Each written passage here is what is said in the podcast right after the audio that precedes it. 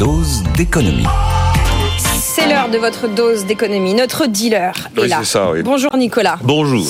On va parler euh, de la fin des négociations commerciales Mm. entre les industriels et les distributeurs. Va-t-on réussir à ne pas parler d'agriculture ce midi? Je ne crois pas. Que vont faire les prix de l'alimentaire, Nicolas? Monter. Première chose, ils vont monter, on, l'a depuis, on le dit depuis le début. Euh, la hausse va être comprise entre 2 et 3% Donc vous avez des prix qui vont monter plus et puis des prix qui vont monter moins parce que c'est évidemment une moyenne. Deuxième conclusion de ces fameuses négociations commerciales, non, il n'y aura pas de baisse généralisée des prix, en déplaise à Bercy qui souhaitait vraiment une baisse généralisée des prix.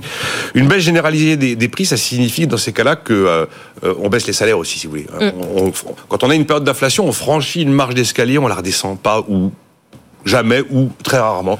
Et on va faire pareil sur les salaires. On va pas redescendre les salaires qui ont été augmentés pendant deux ans. Et le troisième élément de conclusion, c'est que oui, alors le pic d'inflation est vraiment passé. On a vécu une inflation alimentaire de peu près 20% en deux ans.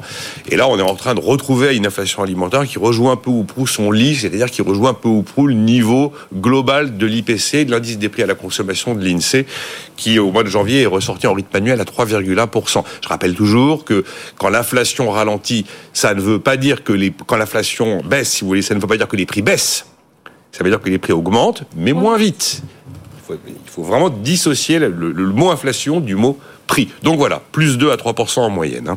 Bon, vous nous dites pas de baisse généralisée euh, des prix, mais des baisses isolées sont possibles. Mais il y en a, oui, il y en aura absolument. On sait que tout ce qui est céréales à base de céréales, notamment les pâtes par exemple, ça va baisser. On sait que les huiles de colza et de tournesol, ça va baisser. Les eaux minérales, ça va baisser. Le café, ça va baisser.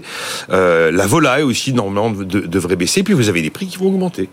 Euh, On a suffisamment parlé du jus d'orange, du chocolat, si vous voulez. L'huile d'olive va continuer à augmenter. Même le riz va augmenter. Mais je crains que le panier final, euh, on ne perçoive pas dans son panier final les baisses de prix par rapport au, au- au- à la hausse moyenne de 2 à 3% Donc je pense que euh, la perception malheureusement va pas être très très positive. Alors un petit aparté, si on avait eu une baisse généralisée des prix, c'était la pire nouvelle pour euh, nos chers amis agriculteurs. Parce que même avec ce qui a été obtenu, à ce à quoi on a abouti, on avait hier euh, la coopération agricole qui indiquait que les hausses n'étaient pas suffisantes, selon eux, pour couvrir la hausse des coûts de production agricole. Et donc il y a toujours cette espèce de schizophrénie. Je pense que la majorité des gens qui m'écoutent là sont tous pour des prix bas.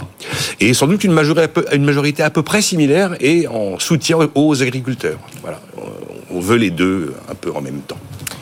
À bout de souffle, on Oui. va pas euh, parler de Godard, mais de Dominique Schelcher, qui en début de semaine sur BFM TV décrivait un système de négociation tout à fait à bout de souffle.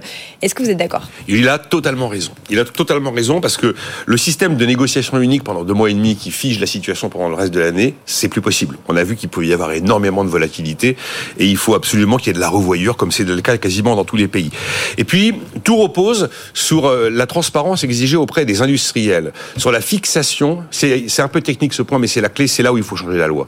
La méthode de fixation des prix des matières agricoles. C'est la première étape du, système. Et une fois que le, prix des matières agricoles a été défini, ce prix-là, il est non négociable dans le reste de la négociation.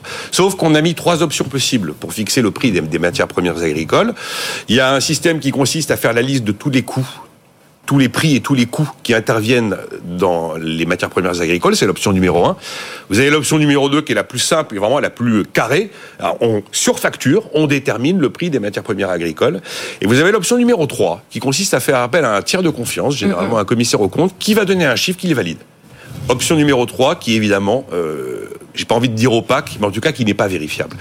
Eh bien, les options 1 et 2 sont utilisées par 30% des, négociateurs et l'option numéro 3 est utilisée par 70% des négociateurs. Voilà. Donc il y a des choses à améliorer effectivement dans cette loi, elle est probablement à bout de souffle. Il faut multiplier, ça existe déjà, mais multiplier probablement les, les contrats tripartites où on met autour de la table à la fois les industriels, à la fois les distributeurs, mais également les agriculteurs.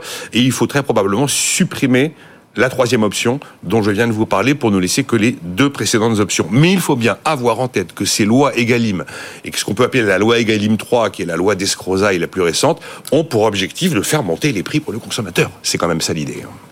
Voilà l'analyse de Nicolas sur ces négociations commerciales entre industriels et un et distributeurs. Merci beaucoup, cher Nicolas. On vous retrouve demain à la même heure et en podcast et sur YouTube euh, d'ici quelques minutes si vous voulez réécouter cette chronique, cette analyse de Nicolas Dose.